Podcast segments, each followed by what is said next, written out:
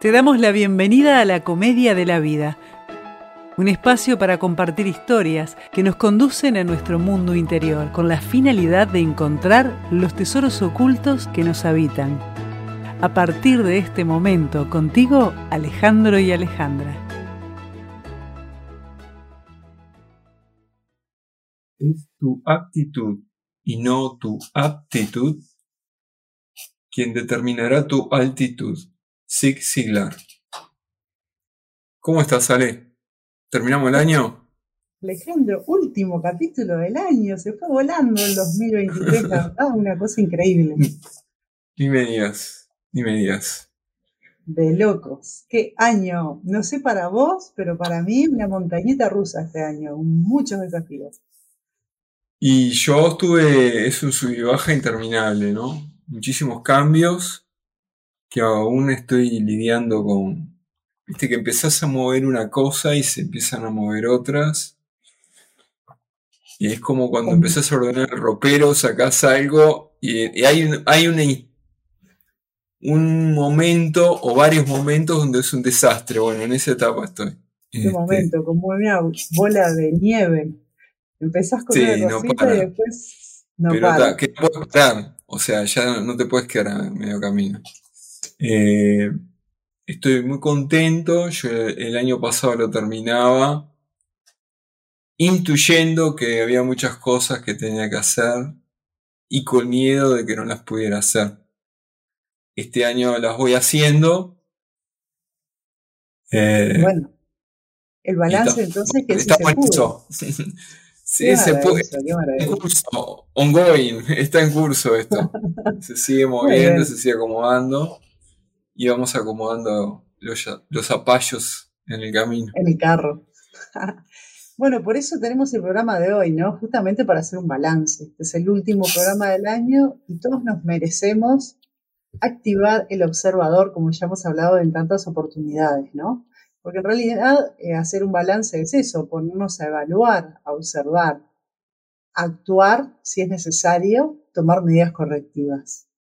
Porque en realidad todo fin de ciclo requiere una evaluación. Esto es como cuando cumplimos años. Cuando cumplimos años sabemos que, bueno, hicimos un añito más y, que está bueno ver qué tanto hemos crecido o no. La idea siempre es ir evolucionando y creciendo. Es la retrospectiva o lecciones aprendidas del año, ¿no? Totalmente. Y a mí me gusta empezar este, nuestro vehículo en esta experiencia humana es nuestro cuerpo. Entonces quizás el primer balance que tenemos que hacer es el de la maquinaria, ¿no?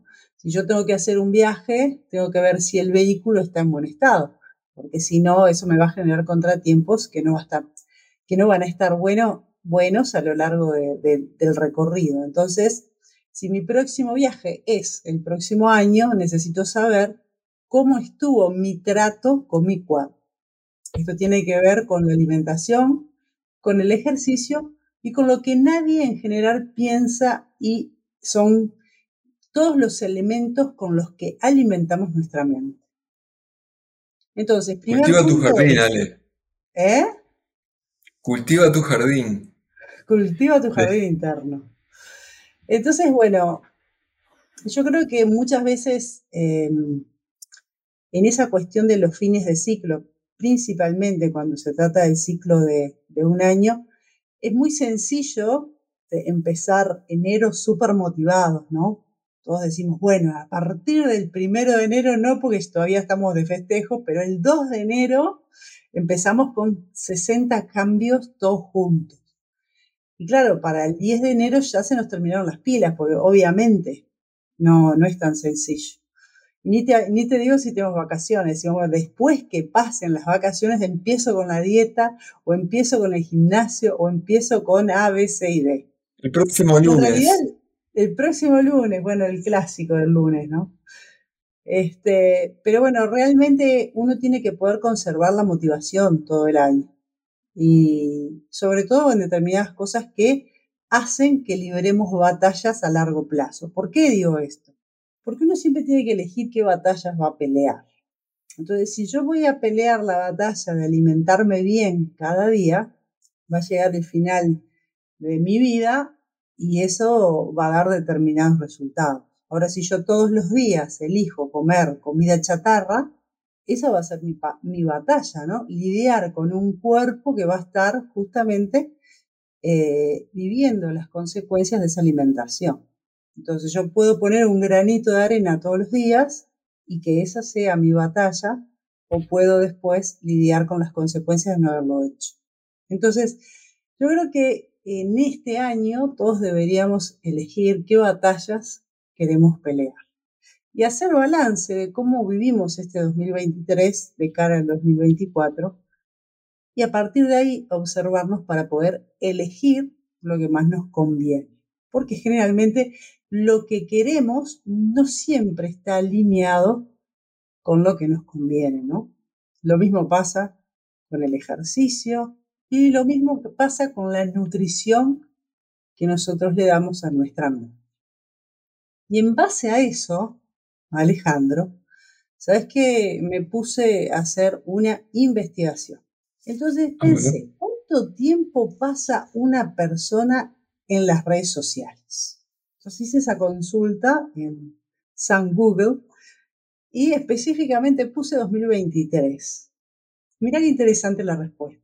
Decía así, el tiempo promedio de uso de redes sociales es de 3 horas y 21 minutos cada día en más de 7 plataformas a lo largo del mes wow, yo dije, tres horas 21 minutos, es un montón, pero un montón, ¿eh?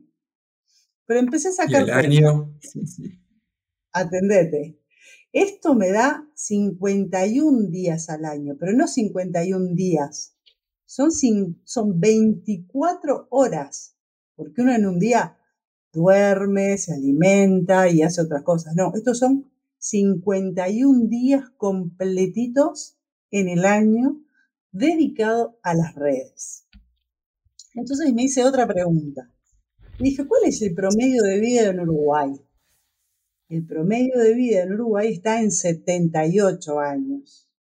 Vamos a hacer de cuenta que nadie usa los celulares hasta los 8 años, así que le resté 8 y dije, vamos a multiplicar 51 por 70. Y esto me dio la cifra de 3.570 días. Es decir, a lo largo de 70 años estamos 3.000, estaríamos, ¿no? 3.570 días con las redes. Y eso me da exactamente 9,78 años, casi 10. ¿Esto qué significa?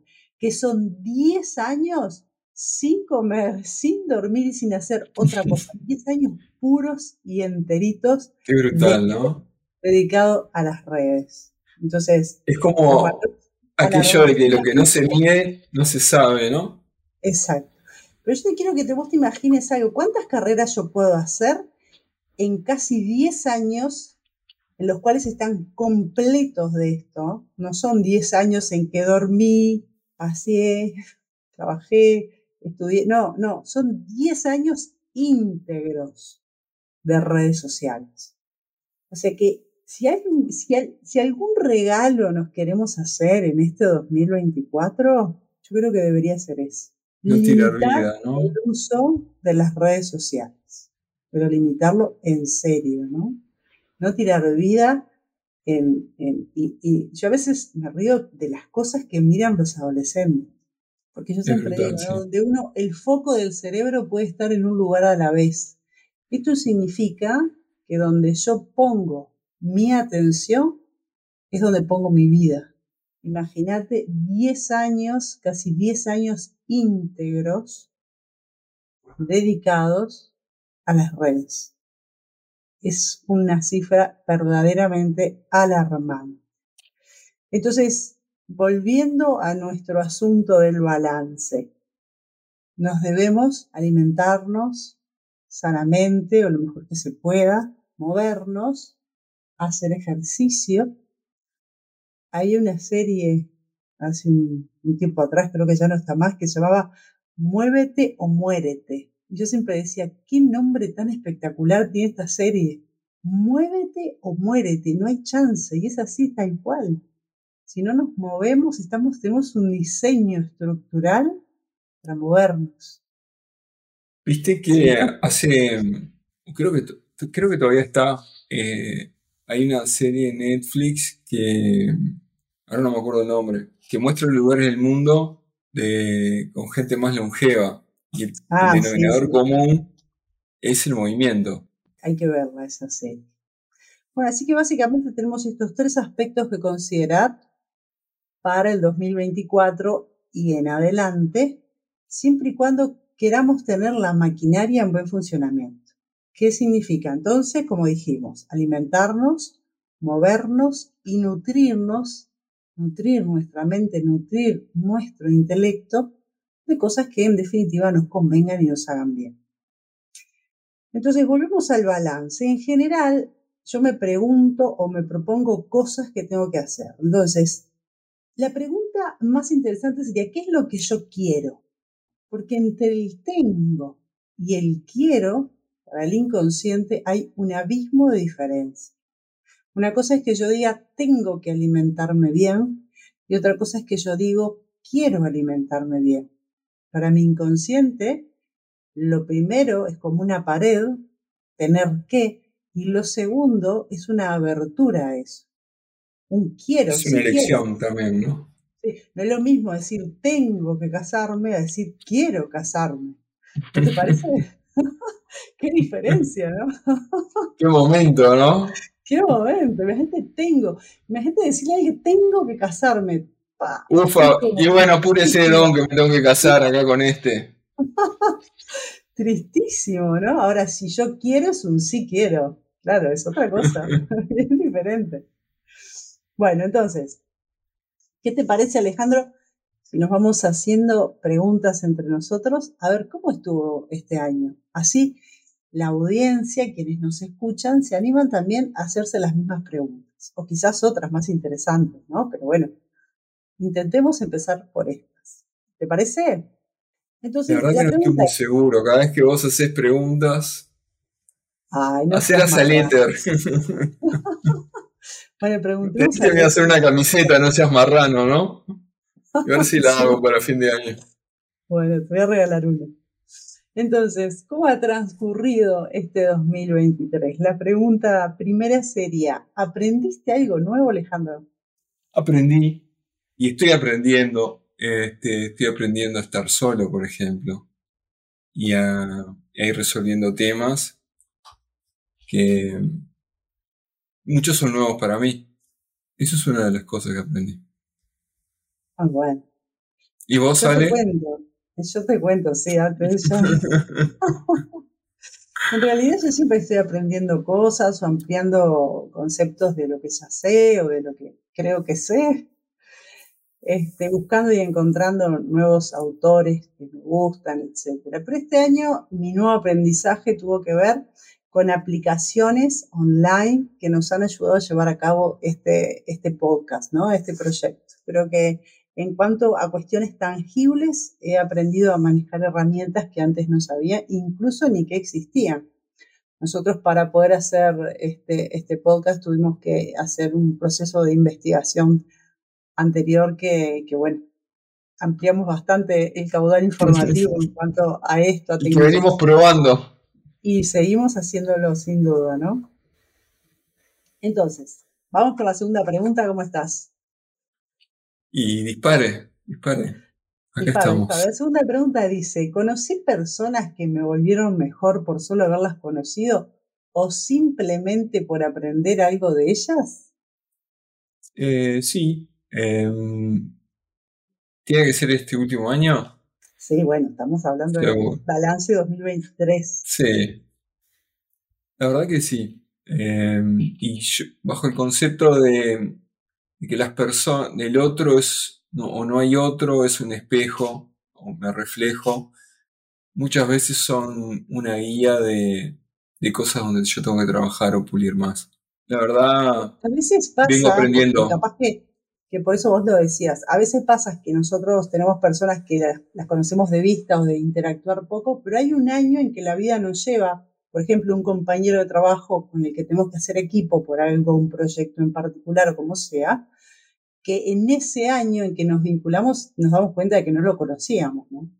Pues a veces conocer a alguien no es verlo por primera vez, sino interactuar con esa persona de manera cercana por primera vez, sentir que estamos realmente conociendo a alguien. Y yo te cuento que este año conocí personas que funcionaron para mí como upas gurús. Eh, yo ya había explicado este concepto en un programa anterior. Este, fue una persona en particular que se dio un vínculo diferente a otros y que pude observar en mí misma que tenía asuntos pendientes, es decir, cuestiones que pensé que tenía resueltas pero que no.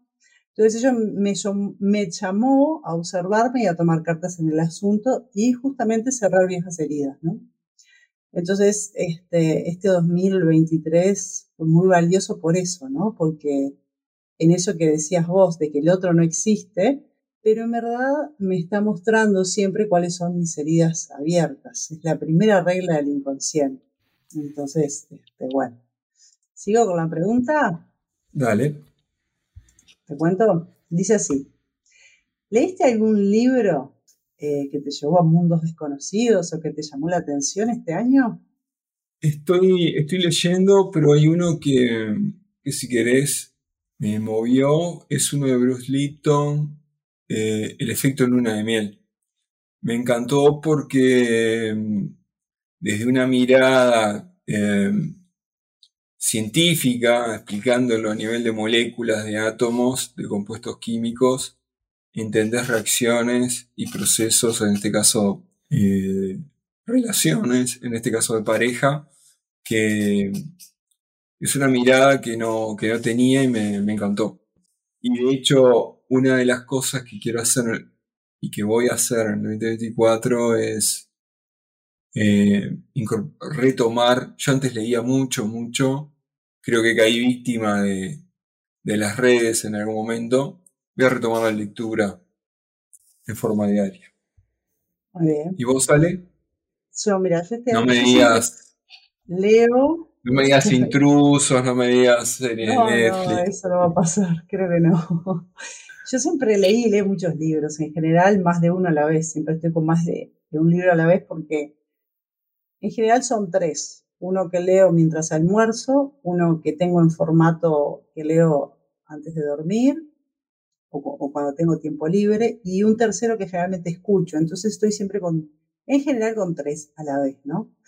Entonces, mis libros favoritos de este año han sido los de Bert Hellinger, varios que he leído, y también leí varios libros de Robin Sharma, que si bien no me resultaron maravillosos, tiene una especial forma de motivar. Quizás sea una buena literatura para todos aquellos que quieran ponerse en acción. Entonces utiliza historias que si no las... Como el monje que vendió su Ferrari. Que vendió su Ferrari, sí. son, como muy predecibles. en, términos de novela es como muy, muy cantado todo, pero lo que está interesante es la forma amena con la cual uno se hace de los conceptos. Entonces, para todos aquellos que por ahí eh, les resulta un poco más difícil leer libros que, por ahí muestren solamente conceptos, esto es una buena forma de acceder a través de los libros de Robin Sharma. Creo que el que está más de moda o el que más la gente consume es el Club de las 5 de la mañana. Si quieren empezar por ese, o por el monje que, vendió su Ferrari, también va a estar muy bien. Son libros que aportan un montón y, y que son sencillos. Seguimos adelante. A ver, Alejandro, ¿cómo abordaste las situaciones que resultaron más desafiantes? Primero venciendo algo para los que escucharon el capítulo introductorio del Enneagrama, eh, no digas que una tendencia, no diga, no voy a decir, eh, una tendencia a escapar. Y bueno, este es un... Lo primero es asumir, es lo que toca, eh, aceptar. Y después eh, accionar. O sea, tengo que caminar, tengo que cruzar ese puente y hacerlo, no postergarlo más. Este, Creo que lo más desafiante fue, las cosas más desafiantes fueron asumirlas como necesarias para no simplemente transitar y actuar, pasar a la acción. A mí una de las cosas que más me ayuda a abordar las situaciones es aceptar lo que hay y ponerme, ubicarme en el sentido de qué es lo que yo sí puedo cambiar, en qué cosas puedo incidir y en, y en qué cosas no puedo incidir. Entonces, eh, quitarle estrés justamente a lo que no está en mi poder modificar. Así que bueno, lo primero es la aceptación de los hechos. Yo siempre digo, bueno, esto es lo que hay, con esto hay que caminar. Y lo segundo es justamente hacer lo que está en mis manos. Lo que no, dejar que transcurra. Básicamente esas son las recetas fundamentales. Sí. Aquello que no tenés poder de control no tiene, no tiene que tener espacio en tu cabeza. Exacto. Eh, la forma sana. de tiempo y energía, totalmente. La, siguiente pregunta para, para hacer balance sería, ¿estuve en control de mis emociones o solo fui el efecto de ellas? Aquí es este, como decir, logré este año estar en mi centro. Y por momentos. Yo creo que tengo que seguir trabajando sobre mi cerebro límbico. Em, y pero muchas veces eh, lo puede controlar.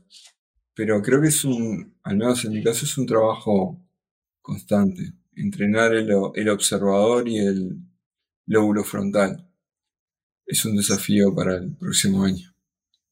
Sin duda, ¿no? Igual, eh, si bien eso nos pasa a todos, que tenemos que estar observándonos y tenemos que estar este, regulándonos, que eso es importante, ¿no? Crear un espacio entre la acción y la reacción es un ejercicio que hacemos todos, todos los días, ¿no? La cuestión sería en qué medida este año pude controlar eso o, pude estar al mando, ¿no? Sin que se me desbocara el caballo, porque a veces cuando las cosas se salen de control nosotros este, perdemos el dominio de, de, la situación. Y a veces es simplemente, es eso, ¿no?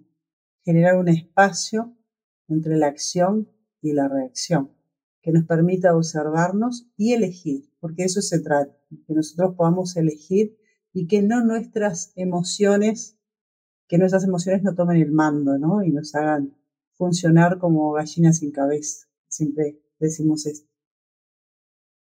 Sigo con la siguiente pregunta, ¿cómo estás? Dale. Creo que te venís salteando vos de, de, preguntas, de, respuestas, ¿o no? No, no estoy contestando. ¿O es los nervios de este interrogatorio? No seas marrano, no. La siguiente dice, ¿pude poner límites claros con personas o hechos que no eran convenientes para mi bienestar en este 2023? Sí, entiendo que sí. Eh, sin generar conflicto. Es, es un aprendizaje. Y está bueno eso.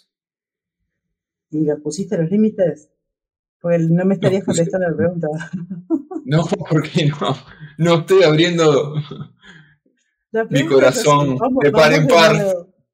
Sí, la, respuesta es sí, pude. Siguiente pregunta. Sí, pude. Bueno, yo te voy a contestar lo mismo, porque vamos a repetir la pregunta.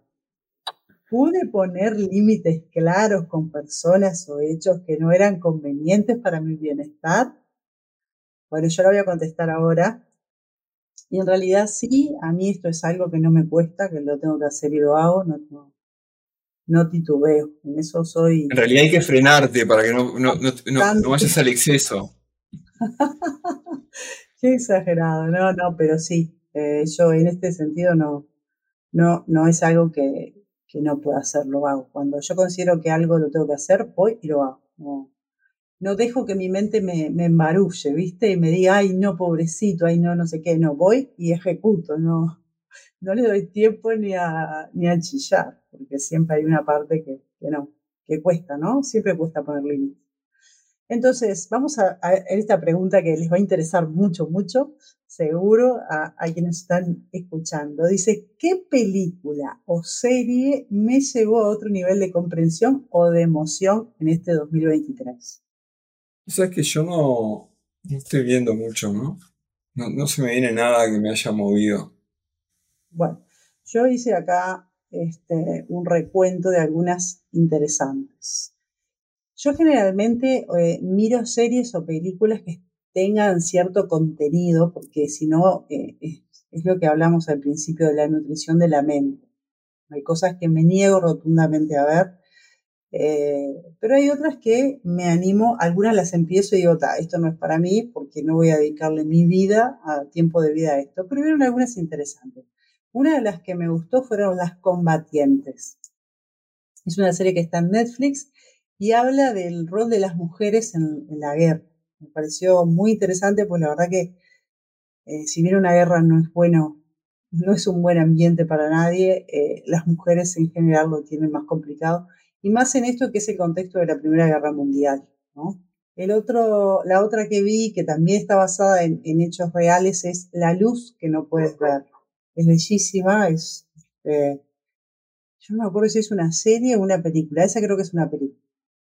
Después, eh, La maravillosa historia de Henry Sugar, esa está muy bien, es cortita, dura media hora, pero hay que estar con atención plena si no se corren muchos detalles. Eh, Vivir 100 años, que la nombramos hace un ratito. Bueno, Medicina Letal también es tipo documental basado en hechos reales. Eh, esto muestra la importancia que tiene que las personas tomen este control sobre sus cuerpos y sobre lo que les pasa y, siempre estén atentos a, que es una industria, ¿no? A, que es eh, una forma de ganar dinero. La industria farmacéutica es realmente algo a lo que uno tiene que darle atención y pensárselo siempre dos veces, más allá de que obviamente también es necesaria, pero sin, sin adicciones. Y la otra que me gustó fue la película 1985, que es una película argentina que habla del, del proceso final de, la dictadura y cómo es el cómo los fiscales juzgan a los este, a los dictadores de bueno de esa época de la Argentina. La otra pregunta es, ¿logré poner fin a algún vínculo tóxico o simplemente pasar a lo siguiente eh, luego de estar en alguna zona de confort? Puedo que yo, vínculo tóxico, no, no, recuerdo, no, recuerdo haber tenido, por lo menos en años. Lo que sí, eh, salí de mi zona de confort, definitivamente. Eh, estoy, por eso decía al principio, estoy aprendiendo a estar solo conmigo. Y, bueno, eh, la incomodidad, en la incomodidad uno crece, ¿no? En eso estamos. Es como, en algún momento, en algún episodio creo que lo hemos contado, en la, parábola del, del rabino, de la langosta, ¿Cómo va? ¿Cómo va cambiando? ¿Cómo se va? El, dolor este, de la langosta va creciendo y la incomodidad la hace salir y abandonar su caparazón y moverse a otro. Y en ese proceso, bueno, es necesario salir de, las, de cualquier zona de confort para crecer. Sí, a mí en particular este fue un año que me puso afuerita de la zona de confort, porque bueno, viví situaciones atípicas para lo que estaba acostumbrado en, el entorno de mi familia. Este, así que me tuve que rediseñar la cabeza, como quien dice, para, este, para salir airosa en esa situación a la que no estaba acostumbrada, ¿no? que fue una situación este, eh, laboral diferente de, de, Marcelo, que bueno, lo puso un poco más distante de, de, de cómo estábamos acostumbradas acá a contar con él. Así que bueno, eso rediseñó realmente eh, mi, realidad durante todo este año. Eh, y esa fue la zona de confort de la que tuve que salir. Este, y después los vínculos tóxicos yo creo que no los dejo ni desarrollar, porque en el momento en que me doy cuenta, automáticamente también tomo medidas correctivas. Los mato de este, raíz. Ahí va, no los dejo ni sacar la cabeza. Claro. A veces sí, nunca se sabe. La pregunta que sigue, ¿emprendí algo nuevo en este año? Y por lo pronto estamos en esto, eh, que venimos probando y aprendiendo en el podcast. No teníamos ni idea. todavía no tenemos, ¿no? Estamos aprendiendo y seguimos pidiendo disculpas. Esperamos. claro, esperamos ya para el año que viene estar más, más fuertes y con más conocimiento. Sí, bueno, para mí es lo mismo, ¿no? El, gran emprendimiento de este año fue justamente largarnos al agua con este podcast. Y, bueno, por ahora lo vamos llevando bien. Vamos a ver qué sucede y qué nuevos desafíos nos trae esta, esta actividad. Y bueno, creo que ya el tiempo no nos da para seguir haciendo preguntas, así que lo vamos a dejar por acá, eh, esperando que eh, este 2024 sea un año en que todos podamos crecer, este, y crecer, amar y, mantenernos lo más despiertos posible, que eso es para mí el verdadero, el verdadero fin de esta experiencia humana, ¿no? Estar justamente observándonos, creciendo y, siendo fieles a nosotros mismos. Después lo demás viene solo. Así que bueno, muy feliz año para, para todos y, bueno, a seguir caminando juntos. ¿Qué te parece, Alejandro? Gente, les mando un abrazo enorme, con fuerza para el 2024. Que además es un año estamos viendo. Ahí está. Todo puede pasar. Un año puede pasar. 366 oportunidades hay en el 2024, ¿eh? atentos. Muy atentos. Y bueno, abrazo grande. Así que ¿eh? denos like. Abrazo grande. Y bueno, nos encontramos en el 2024. Abrazo, nos vemos. Chao, chao. Gracias por acompañarnos hasta acá. Te esperamos en el próximo capítulo.